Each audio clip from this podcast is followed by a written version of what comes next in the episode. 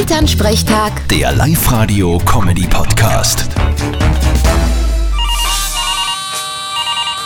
Hallo Mama. Grüß dich, Martin. Du, was ist denn jetzt mit der Bundespräsidentenwahl? Wer tritt denn da jetzt an? Naja, bis jetzt nur der Van der Bellen. Ja, aber da sind ja nur der mit dem Bier und nur einer. Ja, das eine ist der Marco Pogo von der Bierpartei und der andere ist der Gerald Groß.